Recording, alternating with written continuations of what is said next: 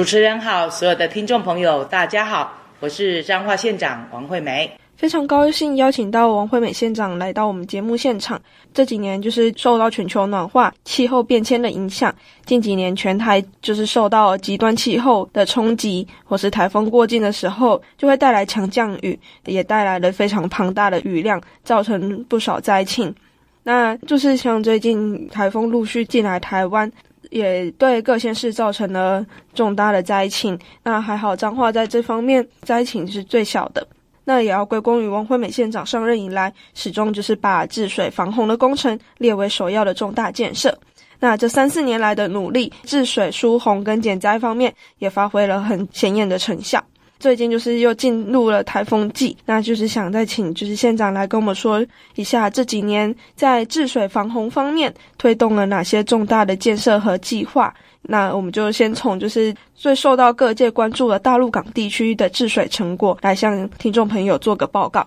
呃，我想现在随着我们极端气候跟圣婴现象，那不嘛就是下大雨，不嘛就是干旱。我想那雨势越来越大的趋势，绝对是。必然的哈，那怎么样去做好防范？我只能说，在这一次，我们真的是很谢谢中央山脉的一个庇佑，谢谢大佛的庇佑，所以我们才能够很平安的度过。但是在这段时间来，彰化县政府在治水方面，我们也用了非常多的心力哦。因为我印象很深，从我担任第一任镇长，那刚当没多久，就一个礼拜去了最了，刚好来了两个台风，所以从那时候，我深刻的体会到。要把水治好，才能够确保我们呃民众、我们县民他的生命财产的一个安全。那在鹿港地区的话，我们从我过去当镇长，第一个就是把公会堂往下挖。那第一个，它让整个环境更好；第二个，它可以。呃，争取一点时间，水下来之后，它就不会马上淹到我们民民宅。那这样的过程中，我们可以透过下一个阶段，可能透过我们的这个抽水系统呢，或者地下排的部分，那把水引导到我们的外海去。那这个是第一个阶段，但是呢，这样的话还是不太够，所以我们现在在。鹿港溪的整治过程中，又加了一个这个抽水站。那除此之外，刚好在鹿港溪的旁边，我们现在在做一个近邻近邻的这个呃排放的一个部分，就是把它分散。那可能在外都会区的话，它有滞洪池，可是，在都会区里面，你这个寸土寸金，你怎么去找这个滞洪池哦？所以我们当时就想到。在这个鹿港溪旁边，刚好有一个是我们的若金国小，那它的这个运动场就非常适合来做这样的一个角色，所以我们现在这个工程大概有三亿的一个经费，也已经开始在动工了。那未来这个平时就是给我们这个观光区大家来这个停放停车当停车场，但是遇到我们的这个台风季的话，那这个地区就是变成我们的滞洪池，那可以说一个地区呃一一样的一个建设。两样的一个使用哦，那来分摊这个鹿港这个进进流的一个这个分摊。是，谢谢县长这么仔细的解说。那其实，在彰化这个旧城镇来说，要建立一个滞洪池是一个非常不容易的建设。那除了在大鹿港地区，是因为它是国际知名的旅游观光景点，所以它长期淹水的问题一直受到瞩目。那在王惠美县长亲力亲为的积极整治下，每次只要一下大雨就淹水的问题，在这几年已经改善了很多。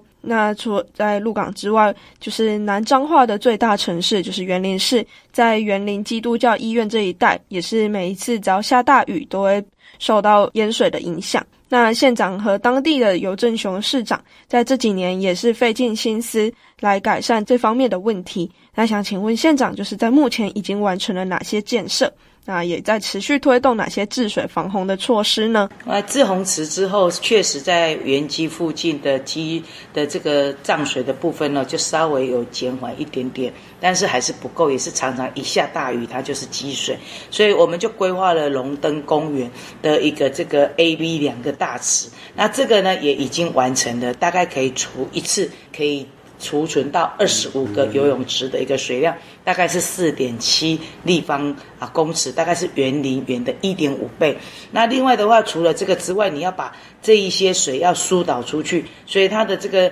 有关于它的这个地下的这个排水，我们也到了一个阶段哦。那后续我们现在呃下一个阶段就是再继续把它延伸到石口排水，一个阶段一个阶段来处理。所以目前其实下。那个巨呃豪大雨的状况之下，那它现在积水的状况已经有明显的一个改善。但是我们除了这些滞洪池之外，未来还是要再把这些水能够输输到我们的九国百最或者元大排排水。最后的话，这样才才会呃一个阶段。所以我们目前努力到呃可以到七十一呃一个小时的一个这个下水的一个标准，那就是希望未来即使遇到。很豪大雨，豪大雨还是能够把水的引进去大排水里面。那至少目前为止这几几次的好大雨里面，已经明显的感受到园林在园基这个附近的一个水的一个改善。那除了园林市跟鹿港镇之外，在北彰化的和美镇，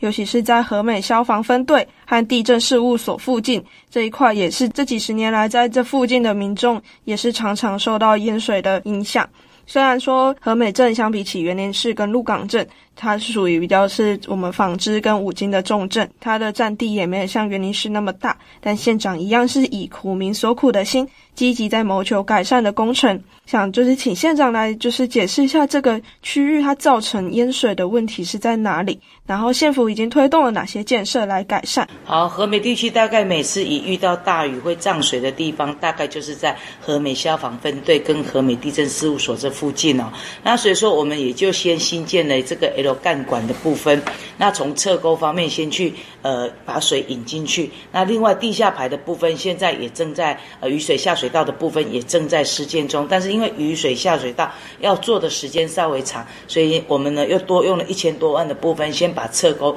再行改善了。那我想这个这个阵痛期过了之后就会好很多。那另外的话，在我们比较呃西海岸的呃部分哦，比如说我们大城方院啊这个区块，那就真的是比较有一点点难度。因为为什么？之前它就是因为地层下陷的一个问题，所以在这个过程中，我们在这。两年也也很尽速的把我们的五间寮啦、过湖啦以及新街这些排水，然后做了相关的一个这个抽水站哦，那来来把这些水及时的抽出去，避免说一一下雨，然后就是寮高这个腰这边，那透过这样的一个模式，把把我们沿海地区的下陷的部分也一并的来做相关的一个整治。那治水防洪的计划真的是就是千头万绪。那县长上任之后，几乎都是赶在好大雨成灾的第一时间就赶到受灾现场，亲自可以了罪，去视察淹大水的区域面积，然后去了解当地的水文跟当地的排水系统，然后在找出淹水的问题后，就会去要求所属的单位对症进行改善，才能达成不错的治水成效。那后续是否有持续要推动哪些重大的建设？是不是民众有什么需要配合的部分，才能政府跟人民一起去解决淹水的问题，然后打造更美好的家园呢？那还有就是要怎么做才能去因应极端气候所带来的台风豪雨的危害？呃，彰化现在比较特特殊哦，它有两百一十八条的区域排水哦。那所以有时候我们的乡亲常常讲啊，我讲有超你就进来搞啊。简历简历啊！说真的，我们一年大概在疏浚就要花一亿多，不要说别的，不要说要做这些什么花啦、干嘛的，单单疏浚就要花这么多。那我们也逐年的一直跟中央在做相关的争取哦。那目前我们也争取到二十二点多亿的一个经费，包括我刚刚讲的这些呃三个排水系统啦、新街啦、过湖啦、外间寮，然后呢。三寮排水、旧社排水、同安排水、番雅沟排水，我们就是逐段、逐段、逐段的来把它完成哦。那一就像刚刚主持人讲的，依照它的优先顺序，比较危险的地方、破得比较严重的地方，我们就先行来处理。那因为我们在治水上面还有牵涉到有一些呃规范，所以呢还要有。有相关的一些呃事前的一些报告啦，整理才能够逐年的要钱下来哦，所以我们希望就是说这个部分也能够加速，让我们这些比较紧急的状况能够呢先行来完成，那让我们的这个保护力能够更高，那避免说一下雨然后大家就可能积水的这些问题哦。那像我们现在手头上面的还有一些什么啊，四国排水是完了，然后花坛排水也好了。那大城的顶溪港排水，以及啊、呃、田尾的木椅排水，这些都已经完工，但是就像我刚刚讲的，什么同安发啊、旧社啦、山寮啦、番雅沟这些，我们还在努力中。是，哎，所以如果说中央经费拨得越快，我们在这个区块我们会做得更快。那台湾就是常常受到台风跟极端气候影响的国家，所以时常会有豪雨成灾的现象。那真的必须说，这是政府与民众一起合力去处理淹水的问题，才能就是创造比较安全、比较舒适的家园环境。那最后，县长有没有什么想要再向听众朋友做个呼吁的部分？谢谢主持人，我在这边也呼吁我们所有的这个乡亲哦。那因为现在还在台风季节里面哦，